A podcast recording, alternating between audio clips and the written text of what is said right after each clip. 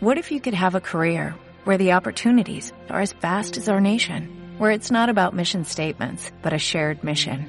At U.S. Customs and Border Protection, we go beyond to protect more than borders, from ship to shore, air to ground, cities to local communities. CBP agents and officers are keeping people safe.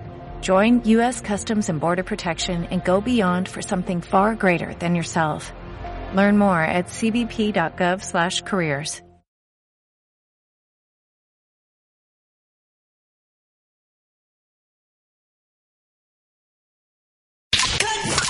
escuchando Media Lab. El mundo en tus oídos.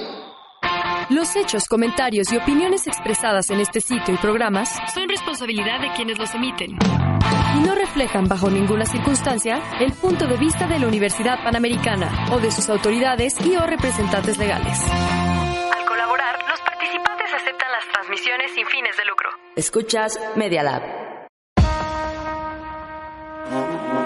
Museos con teleobjetivo.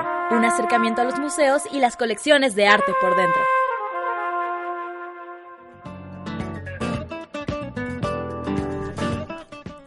Saludos a todos, soy la doctora María Molina, directora del Museo Universidad Panamericana. Ya saben que estamos en la sexta temporada y damos comienzo hoy a un nuevo programa de Radio UP, Media Lab UP se llama ahorita, Museos con Teleobjetivo. Estamos con ustedes, ya saben, para mostrarles, hacer un zoom en los museos y no solo en los museos, van a ver hoy, tenemos un invitado de lujo, Salvador Rueda, maestro Salvador Rueda, director del Museo Nacional de Historia, Castillo de Chapultepec. Bienvenido. Muchas gracias, eh, María, y muchas gracias a tu auditorio. Bienvenido y, además ya sabes que esta es tu casa, esta es tu segunda vez. Sí, es la segunda y vez. Y nos encanta conversar contigo de cualquier cosa porque pues tener delante un historiador con ese con esa trayectoria, esa simpatía además y esa bueno, pues manera de explicar la historia con pasión que yo digo que podemos, los historiadores podemos ser plumbeos, podemos ser aburridos, ¿no? Eh, y, o podemos ser apasionados de la historia y contagiar ese afán de saber, ese hambre por, por saber, ¿no? Que ojalá eh, yo sea de la segunda naturaleza. Eh, seguro, te digo, te digo que aquí nos encanta tenerte y que esta es tu casa. Y entonces ya saben que vamos a hacer ese Zoom, vamos a hablar de por qué es tan emblemático el castillo de Chapultepec, que ahorita es el Museo Nacional de Historia, es un lugar donde pasaron muchas cosas, muchas cosas, empezando por eh, la casa de verano de Moctezuma. ¿O cómo es eso? Bueno, en la parte, en la parte baja del cerro de Chapultepec eh, era una... Decían que era una zona de recreo, pero en realidad no, había un adoratorio a Tlaloc. Debió haber sido una zona de retiro de Moctezuma, sobre todo si se piensa que puede haber una, un dejo de verdad en las descripciones de este hombre místico, eh, eh, no era muy dado a, a, ser eh, fiestero, sino más bien a, apartarse, a, meditar. a meditar, efectivamente, a ser más un místico quizá. bueno, era tremendo Moctezuma, de cualquier manera, como guerrero y como gobernante, pero eh, sí al parecer se retiraban a la zona de Chapultepec, él y los anteriores Tlatoanis, a hacer eh, ceremonias en honor al agua, porque eh, Chapultepec era el, sí, y era el Altépetl, es decir, era el corazón del cerro, y es como la, la, la parte gemela donde residía, por decirlo de una manera pues moderna, no muy, muy exacta, pero quizá da la idea, eh, era donde residía el alma de la ciudad. Y de ahí es de donde salía el agua que eh, daba eh, de beber a los habitantes de Tenochtitlan. Por eso cuando Hernán Cortés sitia Tenochtitlan, lo hace desde Chapultepec. Es decir, corta el suministro de agua y sabe uno que en los sitios de las ciudades el corte del suministro de agua es el inicio de la parte más ruda de la, del asedio. Sí, es el asedio. Una cosa, Salvador, ahorita que sacas el tema de Hernán Cortés, un tema controvertido, 500 años, también el año que viene es la efeméride de la conquista o el encuentro entre los dos mundos. Em, es este. En noviembre de este año se encuentran Cortés y Moctezuma. Ajá. Pero te iba a preguntar, ¿quién le habla de que el asedio, o sea, quién le cuenta a Cortés que Cortés acaba de llegar? Cortés era un estudiante de derecho que ni terminó en Salamanca y un aventurero impresionante, le hizo como la finta también al gobernador en Cuba y ya se avanzó para acá, pero que también era un, un, tipo de 34 años, pero para esa edad Hernán Cortés era ya un viejo prácticamente, ¿no? Sí, de hecho era un americano, decía Luis Barjau, un, eh, historiador antropólogo, eh, que eh, casi toda la vida de Hernán Cortés había sido en América. Él había salido de Salamanca sin haber terminado, llega a Santo Domingo como un tinterillo y él y esos españoles que llegan para allá lo que tienen es la vista puesta hacia eh, las Antillas y después a, las expediciones a la tierra firme. Em, curiosamente, el, la misma semana, el que sale Hernán Cortés con 10 días de, diferencia. La semana que sale Hernán Cortés de Cuba, que es la del 10 de febrero, eh, en, el, en el donde ahora es el canal de Panamá, estaba el Darién, que era, fue el primer ayuntamiento en la tierra firme americana. Bueno, ahí estaba Vasco Núñez de Balboa. Ese día le cortaban la cabeza porque se rebeló al gobernador. Eh, eh, entendamos un poco la mentalidad de estos eh, exploradores y de expedicionarios que lo que buscaban era ser ellos los empresarios de, del nuevo mundo. Claro, llegaron de España porque estaban muy pobres y aquí seguían estando pobres. No, no estaba el oro a flor como eh, lo habían pensado, tenían que ganarlo. y, entonces eh, lo que hace Cortés es eh, desobedecer a Diego Velázquez, que era su jefe, el gobernador de Cuba, y se viene para acá y funda en Veracruz un ayuntamiento en, en la Viernes Santo de este año se cumplieron los 500 años de la fundación del primer ayuntamiento mexicano, que tiene una relación directísima con el, derecho castellano, con los ayuntamientos mexicanos, el artículo 115 constitucional, es decir, que eh, son el, eh, la base, la célula de la democracia mexicana, la célula de la fuente del poder político. Fíjate. O sea, nada más y nada menos. Sí. no se le reconoce, pero es eso. Perdón. Estamos hablando con Salvador Rueda, el maestro Salvador Rueda, que es licenciado en Historia por la Facultad de Filosofía y Letras de la UNAM, además de tener una maestría en Estudios de Arte por la Universidad Iberoamericana y el diplomado en Alta Dirección de Museos, el ITAM Yeti Leadership Institute, etcétera, o sea, de liderazgo de museos. Pero es que ha sido como en tres temporadas, antes nos reíamos, ¿verdad? Director del Museo Nacional de Historia. ¿Y cómo, es eso? O sea, ahora volvemos a Cortés, pero ¿cómo es eso de entrar y salir? Pero qué maravilla, ¿no? Pues un poco como Cortés, fue por pura suerte. sí, nunca lo nunca me lo hubiera imaginado. Si eso me lo hubieran dicho la primera vez que fui director en el 90, me hubiera yo reído. Eh, eh, pero es como si fuera tu casa, efectivamente, tu segunda casa ya. Sí, sí, no, se, y va para la primera. Exacto. Oye, porque además hay mucho trabajo ahí y, efectivamente estamos hablando, lo primero de todo, de eh, por qué es tan emblemático el castillo de Chapultepec y habíamos empezado hablando de Moctezuma. Sí. Pero después... Eh, Chapultepec era un bosque emblemático. Eh, de hecho, Cortés lo quería, la ciudad lo gana. en los primeros años del periodo ya, antes de ser virreinato de la Nueva España, pero ya era territorio de los vasallos del rey. Lo gana la ciudad y en la parte baja también del cerro establece el virrey eh, de Velasco una zona ahí sí de recreo y de descanso, porque la Ciudad de México se inundaba. Y eh, entre abril y octubre de cada año, todos los gobernantes de la Ciudad de México se han ido, o de México más bien, se han ido a Chapultepec a vivir. Y ahí entonces el, virrey de Velasco establece una residencia. Y eh, esa residencia es a donde llegaban los virreyes eh, algunas veces para el descanso, pero algunas veces cuando llegaba el nuevo virrey tenía que llegar en lo que sacaba el anterior todas sus cosas del palacio, eh, llegaba a establecerse y empezar a gobernar. Eh, en 1784-85, abajo, aprovechando el agua de Santa Fe y de los manantiales, había un molino de pólvora. Estalla la pólvora y eh, eh, derrumba el edificio virreinal. hay treinta y tantos muertos que para aquella época era un desastre terrible.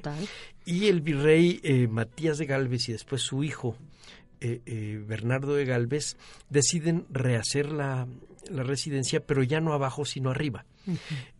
aplanan el, el cerro, hacen que algunos de los mineros, ingenieros en minas que había muy buenos en la Nueva España, eh, estén barrenando la roca para poder eh, utilizarla, pero sale tan caro que no termina de construirse el castillo. Muere eh, Galvez muy pronto, probablemente de alguna enfermedad estomacal, alguna cosa que comió que le hizo daño. Muere muy pronto y el castillo queda abandonado casi 50 años. Fíjate. Y en ese interín se buscó que fuera el archivo de la nación, se buscó que fuera una, un depósito, un almacén de grano eh, que viniera de, de, la zona de Toluca, por ejemplo. Se buscó que fuera una, un hospital para eh, viruelas. Nada de eso pegó. En los años 30 eh, se decide establecer ahí el colegio militar. Y se eh, hacen las adaptaciones, porque imagínense un edificio abandonado 50 años, pues todas las vigas, la piedra, todo eso eh, lo convierte Pero esa en parte sí se conserva todavía. O sea, hoy cuando visitamos el castillo de Chapultepec, ¿hay alguna virreinal, una parte, sí, parte virreinal o todavía no? Mm, solamente hasta donde sabemos hay una pared en donde está la sala la sala 1. Entre la sala 1 y la 2, esa pared es la que quedaba. Todo lo demás en realidad no. Las huellas que tenemos son de los barrenos en la roca. Fíjate. Es decir, si se asoman cuando vayan por el cerro van a encontrar que hay eh, rocas que tienen como una pequeña eh, canalito. canal. Y ahí es donde estaban los barrenos.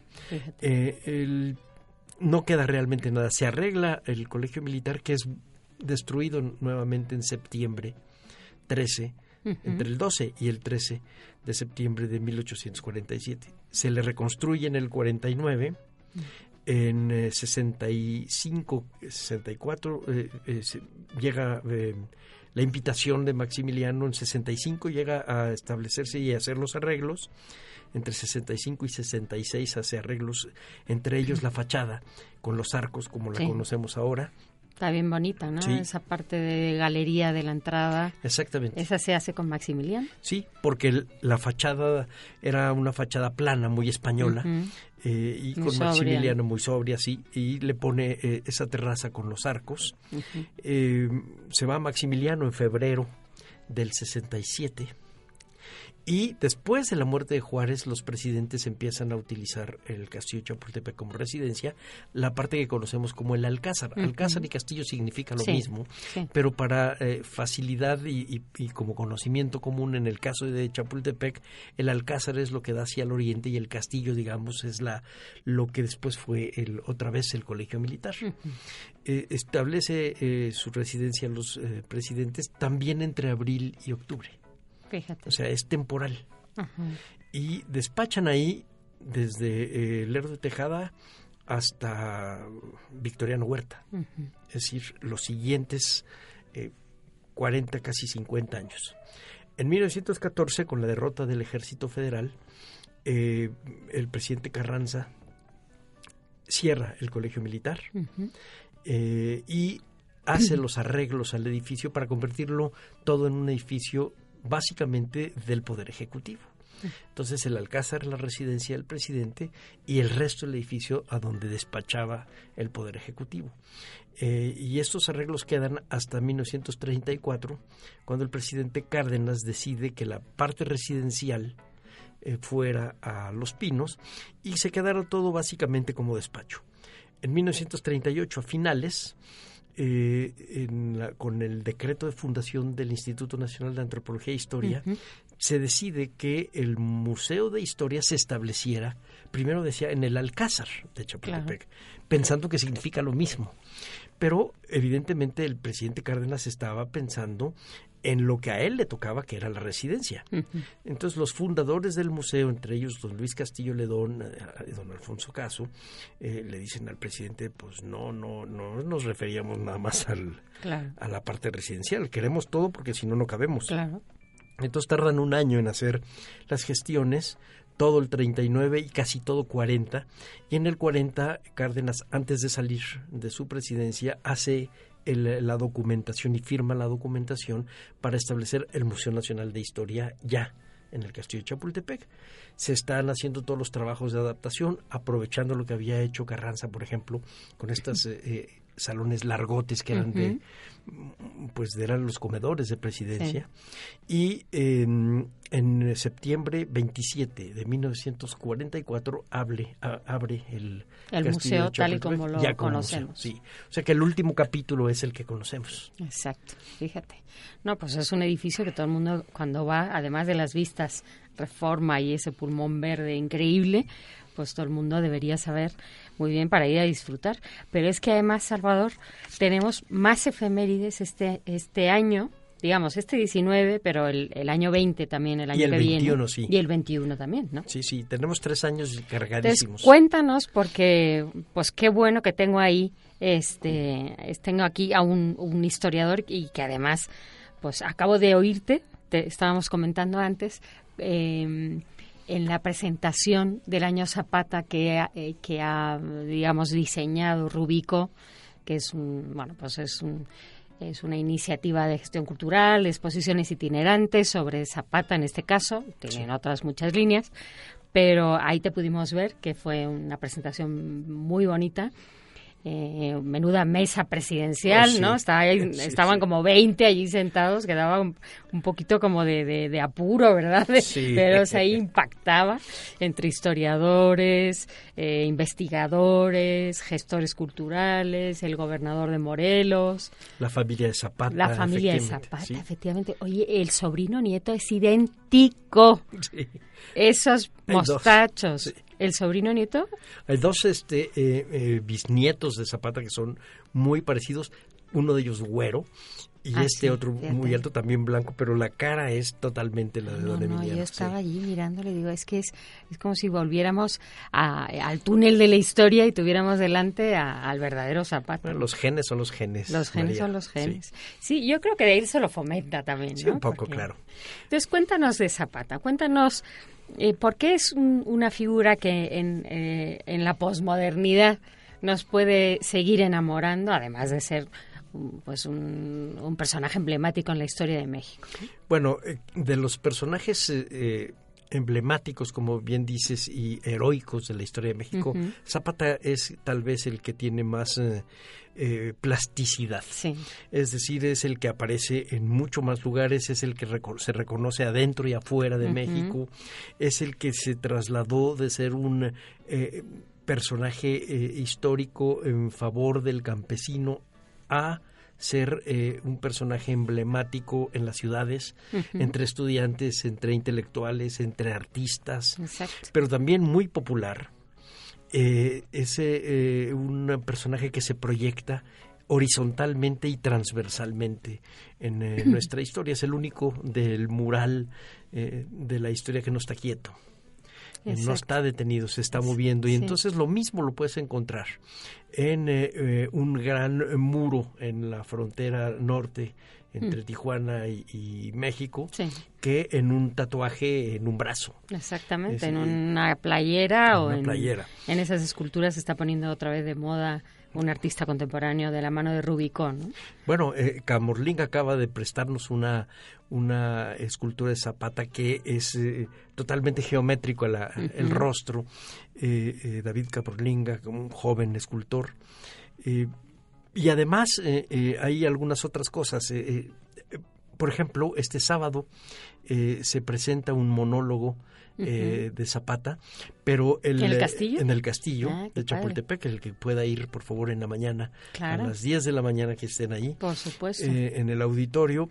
Eh, en este monólogo de, de Zapata, el, eh, eh, lo curioso es que es un Zapata basado en una pintura de Xolotl Polo, que es moderna, pero está hablando, el, el- el- el monólogo lo escribe una eh, maestra eh, que es hija de un profesor que escribe eh, sobre el Zapata de hace 40, 50 años, eh, y el monólogo es totalmente convincente.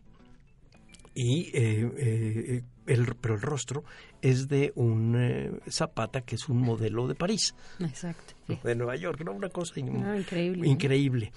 Eh, pero en fin, Zapata tiene esa, esa característica de, de ser totalmente plástico, pero hay una que es la que creo que hace que haya una identidad, que es eh, un hombre que ajusta cuentas con la historia.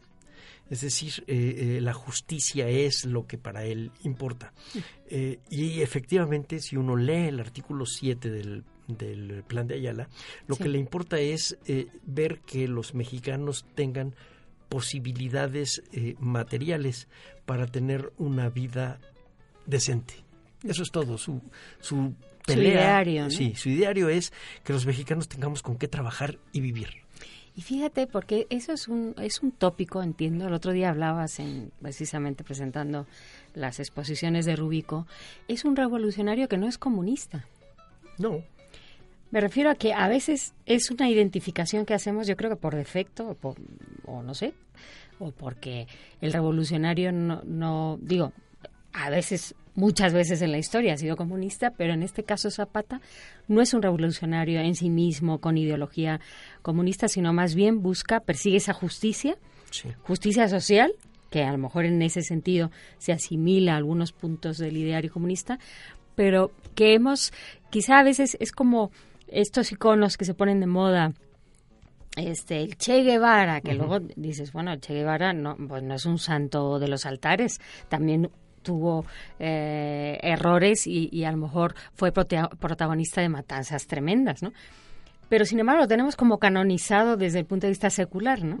y, a Zapata a veces se nos, se nos eh, digamos, como la simplificación nos lleva a decir, bueno, pues fue un revolucionario más comunista. Entonces, Cuéntanos un poco quién era Zapata, cómo, cómo se pone en marcha, mm, digo, porque eh, se complicó la vida muchísimo, ¿no? O sea, es un tipo que, que eh, eh, incidió en la historia de México para cambiarla, pero se podía haber quedado mirando los nopales, los campos de nopales. Claro, no le iba mal, este, pero fue un hombre que tenía, como decía eh, Sotelo Inclán, uno de sus biógrafos, tenía la historia de México en los huesos.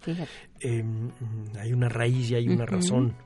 Eh, pero bueno, eh, yo lo que creo es que podríamos empezar un poco por la última parte de tu reflexión.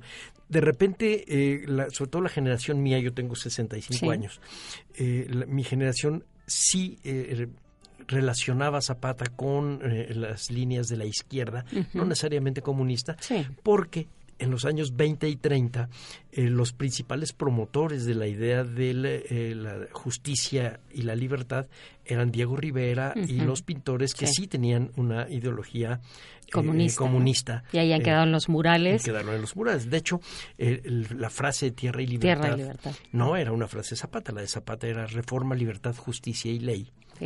Y em, eh, la de Tierra y Libertad, que es una frase eh, de eh, Hersen, que aparece en Regeneración por primera vez el 19 de noviembre de 1910, es decir, un día antes de que estallara la revolución, Zapata nunca la la, utilizó. ni la aprobó. No estaba en su contra, pero decía, no, pero no me gusta esa.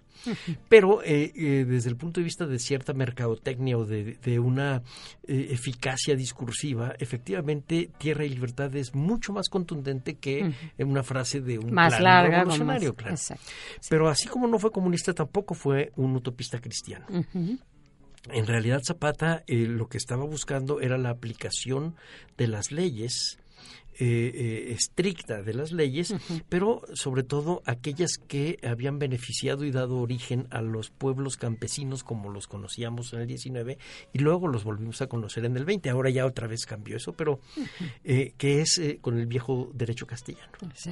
Que es los pueblos tienen la posibilidad y la urgencia de ser autónomos en su vida interna y en sus formas de propiedad.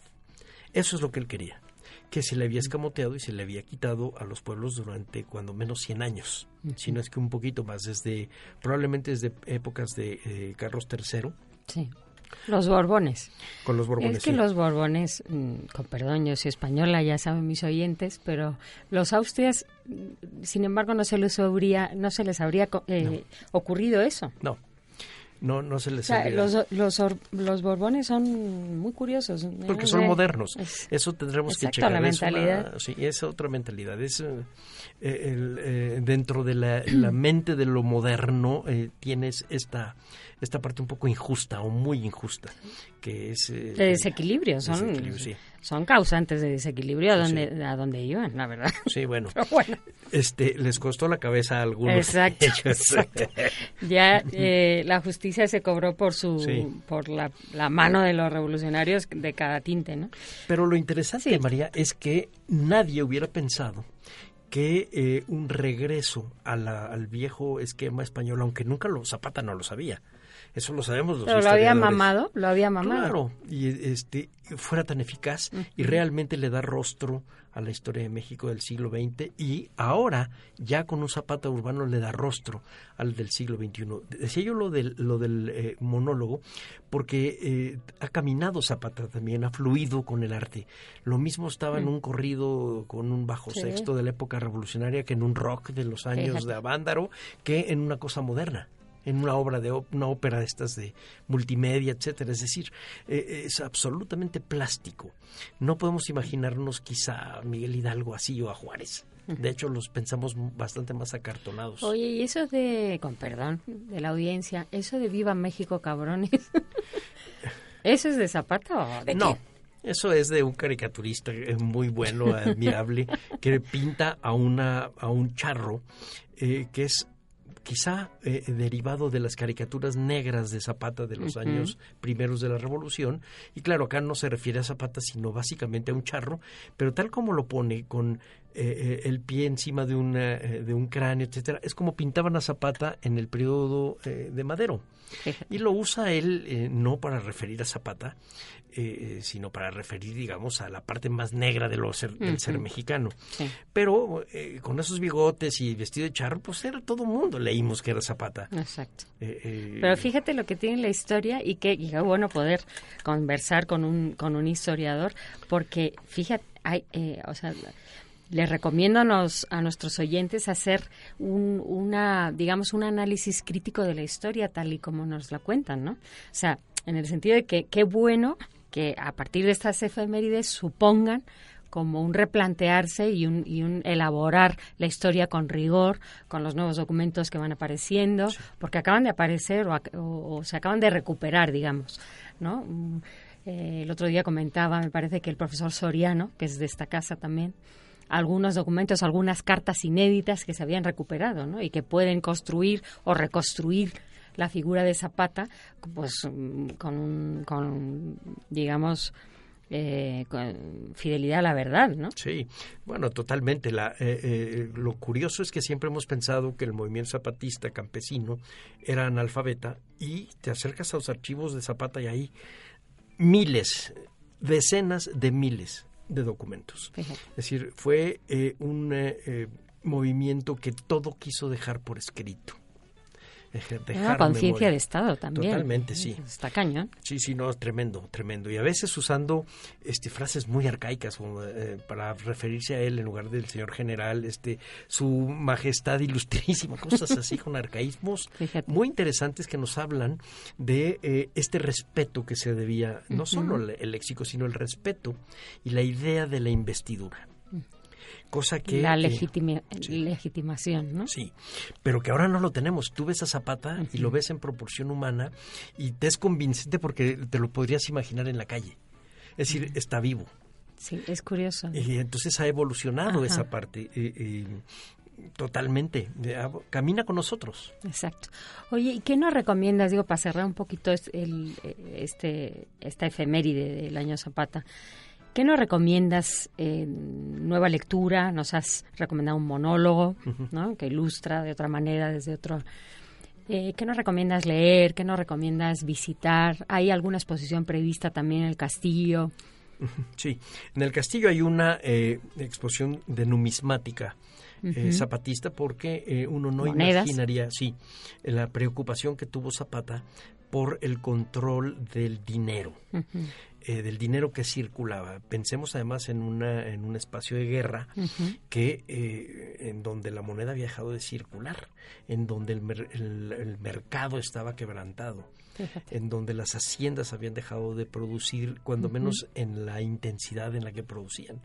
Y había que volver a la normalidad y entonces eh, emiten billetes, pero sobre todo acuñan moneda y de muy buena ley. Entonces, eh, con esta colección que es de Banco de México, eh, eh, tenemos ahí una pequeña exposición. tenemos algunas esculturas de Camorlinga, pero de taller. Es decir, pequeñas esculturas de plastilina que muestran la escultura grandota. próximamente habrá una exposición en el Palacio de Bellas Artes, muy, muy bien curada. Eh, eh, está en el Museo Nacional de la Estampa eh, una, una gran exposición que curó uno en Sariego de artistas plásticos modernos, hablando de y pensando en Zapata.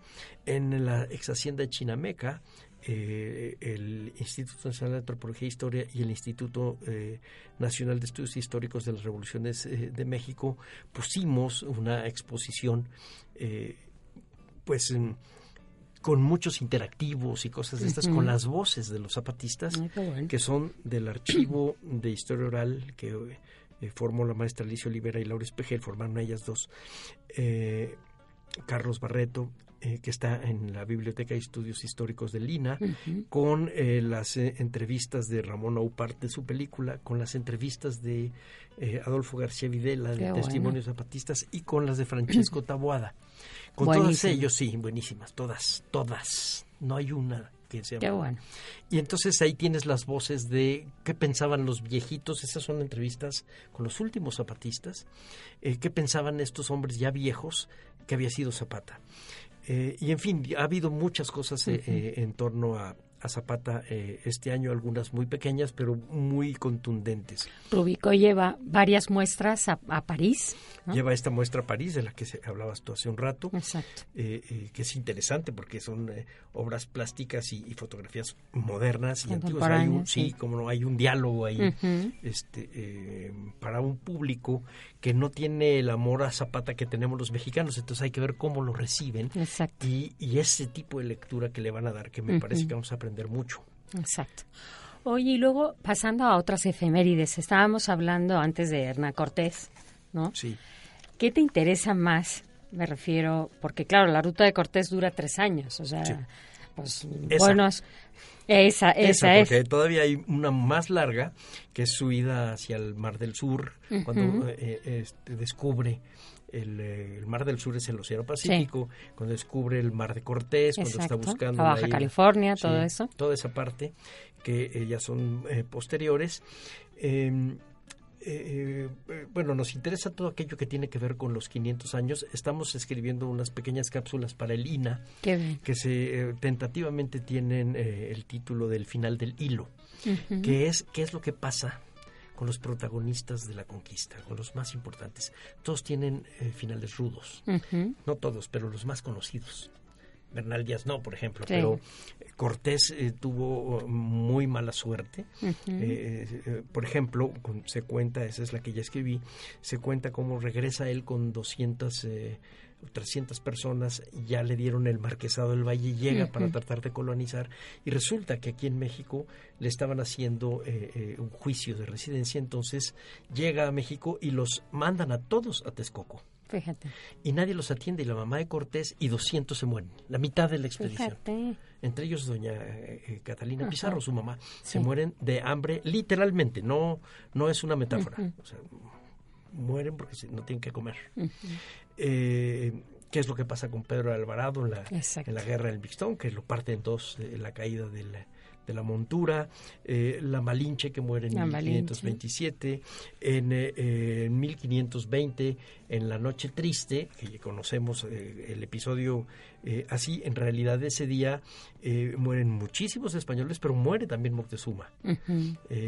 en fin, ¿qué pasa con Cuauhtémoc? A Cuauhtémoc lo ahorca Cortés en febrero de 1525. ¿Qué pasa con el, con el calzón sí cuando lo quema vivo eh, eh, Nuño de Guzmán. ¿Qué pasa con Nuño de Guzmán que queda ahí encerrado en un palacio en España donde nadie lo quiere eh, y abandonado y pobre y este apestado porque era un tipo además de mala de mala, calaña. Sí, de mal alma, sí. sí. porque fíjate que el, todo lo del el lienzo ese de Tlaxcala, por ejemplo, me parece fascinante y a veces es menos conocido. Sí. O sea, el relato de los de los Tlaxcal, ¿cómo se dice? Tlaxcaltecas. exacto. Eh, que sin ellos Cortés no hubiera hecho nada. Nada. De hecho, no hubiera avanzado. Una de las cosas que se presentaron este año en el castillo fue una exposición que curaron María Olvido Moreno y Laura Filloy, que coordinó Erandi Rubio, que fue sobre el chimali. El chimali es un escudo, una, una pieza redonda, por eso se llamaban rodelas, de plumas y piel de, de algún felino. Eh, probablemente de un ocelote. Pero el, chiste es que este tipo de piezas eran piezas no artesanales, sino de ingeniería. Estaban hechas con una gran precisión, hicieron varias del mismo tipo. Y quedaba esta porque se la mandó Cortés a Carlos V y Carlos V a su vez la manda a Austria. Y la regresa ah, Maximiliano. Ah, Regresa con Maximiliano. No, pues Maximiliano necesitaba un poquito de legitimidad también del pueblo que iba a, a gobernar. A gobernar, que no lo conocía de nada y que prácticamente no lo quería, ¿no? Y bueno, este, entonces tenía él una línea, digamos, de filiación genealógica eh, ideal, que era el Imperio de Moctezuma, más la línea genealógica biológica, que eran los Habsburgo. Exacto. Y eh, eh, se trae este escudo para ponerlo en el museo de que iba a llamar el Museo Imperial de Historia y Arqueología. Eh, bueno, el chiste es que al hacer ellas la disección de esta pieza y ver lo difícil que podía ser tener más de veintitantas mil plumas, desde preciosas hasta no, la manera como se hizo esta tributación, cómo se hicieron los recortes, el oro, todo lo que implicaba hacer una pieza de estas, te da idea del peso del imperio de Moctezuma, la exactitud en el cobro de los impuestos y de los tributos, de la mano de obra, etcétera. Y entonces te hace ver que eh, efectivamente la, eh, la, gente que tenía que pagarle el tributo eran sus vasallos, pero no lo querían. Entonces Cortés aprovecha esa, esa discordia que era muy español esa esta idea de aprovechar las discordias ajenas para dividir, ¿no? al contrario. Claro, pues es como él una táctica de guerra, ¿no? Claro, como él se separa de Velázquez y lo que platicábamos hace rato de Núñez de Balboa. Eh, eh, era una forma de hacer política. Creo que es una forma de hacer política todavía. Pero bueno, Maquiavelo ya trató de eso y de mucho más. Bueno, si Carlos V era un genio para eso, efectivamente. Bueno, en fin, el chiste es que eh, aprovecha las discordias ajenas y conquista el imperio de Moctezuma con los vasallos de Moctezuma. Y los vasallos descontentos. Claro, descontentos. Y además después ve que cuál era el tributo que pagaban y busca que eh, hubiese alguna forma similar del cobro de, de, los impuestos, ya pero ya con un sistema legal eh, español y con la, eh, las instituciones como la Iglesia y la Corona eh, como los ejes. Pero los gobernantes indígenas siguen siendo los gobernantes indígenas. O sea, ahí hay una zona de aculturación que tendremos que tratar con mucho cuidado el año que viene o a partir de este quizá, para que no eh, eh, no quede con esta idea decimonónica de llegaron estos hombres que eran arrasaron. piratas y arrasaron. Sí, pues, depredaban, efectivamente, pero depredaban antes también, sí. ¿Me entiendes? Mm. Entonces, eh, checar exactamente en qué consistió. Porque este acontecimiento sí cambió el rostro del mundo.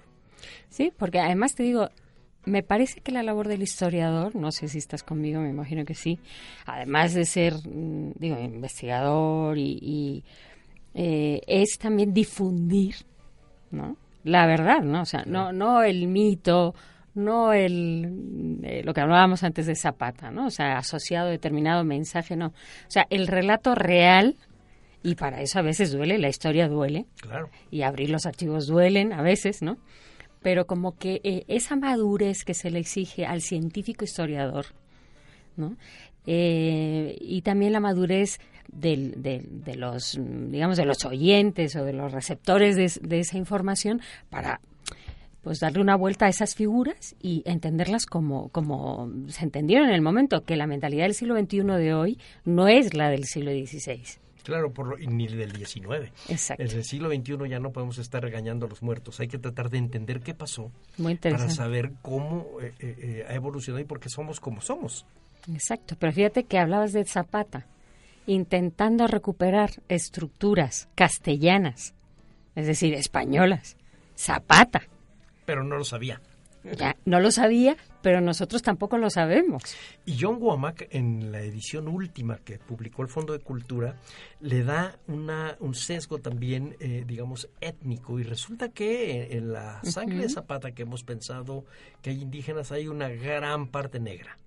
Es decir, realmente hay un mosaico eh, que tenemos que tener en mente para quitarnos esta idea de blanco y negro en la historia. Somos, por suerte somos mucho más complicados. Y más mestizos y a, mucha honra, podemos decir, a mucha honra, en el sentido también de que está haciendo un esfuerzo muy interesante la UNESCO por recuperar y por estudiar las comunidades afroamericanas que, que, llegaron aquí, ¿no? Sí, sí. Entonces eso, todo eso forma parte de la misma historia que a veces vamos arrumbando o descartando eh, yo qué sé, enfoques de la historia o porque no convence o porque no convencieron en el 18 o en el 19 o porque la...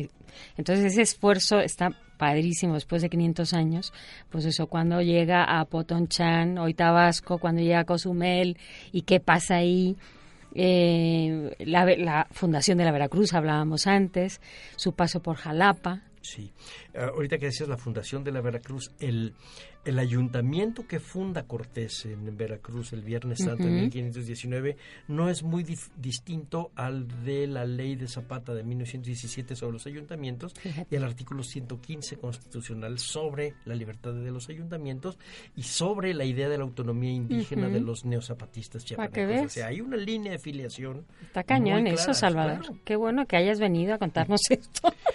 Pero es verdad, o sea, es que tenemos, yo creo, una tarea muy urgente de difusión. ¿eh? O sea, aquí estamos muy contentos con la plataforma que Media Lab nos, nos ofrece con este programa desde hace ya cuatro años, porque me parece que es una manera también de decir, a ver, mm, conocemos la mitad de la mitad muchas veces, ¿no? Sí, sí, que es nada. Eh, que es nada, entonces, pues qué bueno, pero que hay mucho trabajo, me parece, de difundir todos esos hallazgos y hablar de la verdad con madurez y por su nombre. Sí, claro. Ahora, también hay algunas efemérides que nos llevan a ramas que no han florecido o que quizá ya estén secas. Y algunas que son muy importantes. Por ejemplo, eh, te decía yo hace un ratito que en noviembre era el encuentro de Cortés con Moctezuma, pero también en noviembre se cumplen 100 años de la muerte de Felipe Ángeles. Eh, que era un gran general, eh, artillero villista, había sido eh, federal, un hombre muy inteligente, él sí socialista, con escritos maravillosos, pero que se ha quedado un poco en el limbo. Entonces vamos a tratar de recordarlo eh, eh, como un personaje de los que armó al siglo XX mexicano, pero que están ahí un poco olvidados. Eh, ahora se quiere poner al nuevo aeropuerto el nombre, etcétera, porque efectivamente es un personaje que hay que retomar y hay que estudiar. digamos que lo conocen algunos especialistas y este, pues gente afín, pero no se le conoce tanto. El año que entra el efeméride eh, quizá más importante van a ser los 100 años de la muerte de Carranza, porque eh, más allá de que fuera un personaje eh, un poco duro, decía Francisco y Madero que era un poco pachorrudo, es decir, caminaba despacio, pero él es, en realidad, el que estructura el Estado moderno mexicano, sin duda. Eh, y, te lo dice un zapatista, pero él estructura realmente la, a la República como la conocemos, con una eh, eh, dignidad con respecto a las relaciones exteriores, etcétera, muy, muy destacable. Se cumplen 100 años en mayo. Fíjate. Del año del, 20. del 20. Y en el 21, las efemérides importantes están, por supuesto, la caída de Tenochtitlan, pero también la, eh, el final de la guerra de independencia, es decir, serían los 200 años de la consumación de la independencia y es el momento de eh, una reconciliación nacional como eh, lo anunció el presidente. El presidente dibuja una, un panorama para el 21 en donde tenemos que sentarnos a platicar y reconciliarnos. Cosa que creo que es la gran oportunidad. Es una clave interesantísima de la historia porque muchas veces pues hay que contar con eso, con el perdón, con no seguir ahondando en heridas, ¿no? Es una cosa muy difícil también, ¿no? Pues sí, es tan difícil que requiere una suerte de catarsis y no todo mundo lo ha podido hacer, no en todas las naciones se ha podido. A veces siguen doliendo cosas, eh, eh, digo, algunas veces has creído que están resueltas y no. Eh, no, no, no hablemos de cosas tan presentes, pero el racismo eh, es recurrente, ese tipo de cosas hay que hacerlas eh, a través de un análisis y, una catarsis. Análisis nada más para, para nuestro auditorio. Eh, análisis es una palabra griega que se usa por primera vez en la Odisea y sí, es para cuando está Ulises o Odiseo atado en el mástil para oír el canto de las sirenas. Y análisis quiere decir desatar. Fíjate. Entonces el psicoanálisis es como desatas los nudos que tienes en la cabeza. Eh, eh, tendremos que hacer un análisis eh, en la historia para desatar nuestros propios nudos. Exacto. Desatar mm, tópicos, desatar mitos, ¿no? Y también desatar cadenas que no, que no nos hacen capaces de reconciliarnos, ¿no? Y de vivir en paz. Tendremos que, desatar para reconciliar. Eso exactamente. Eso es un reto que tenemos. Bueno, Salvador, muchísimas gracias de haber venido a este programa, Museos con Teleobjetivo. Hemos tenido la suerte de contar con el director del Museo Nacional de Historia, Salvador Rueda, de hablar de las efemérides de este año, del siguiente, el año 20, el año 21.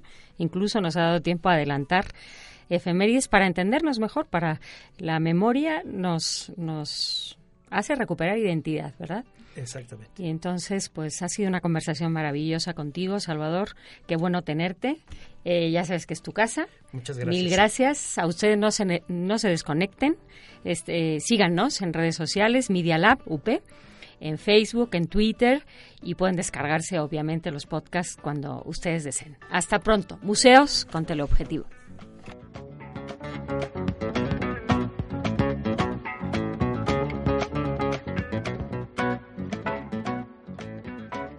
Producción. Emiliano Flores.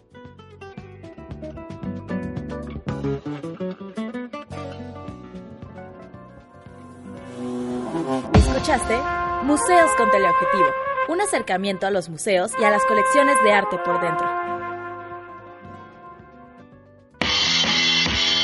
Estás escuchando Media Lab. Transmitiendo desde la Universidad Panamericana Campus México. Valencia 102, primer piso, Colonia Insurgentes Miscuadro. Bienvenidos a Media Lab, el mundo en tus oídos.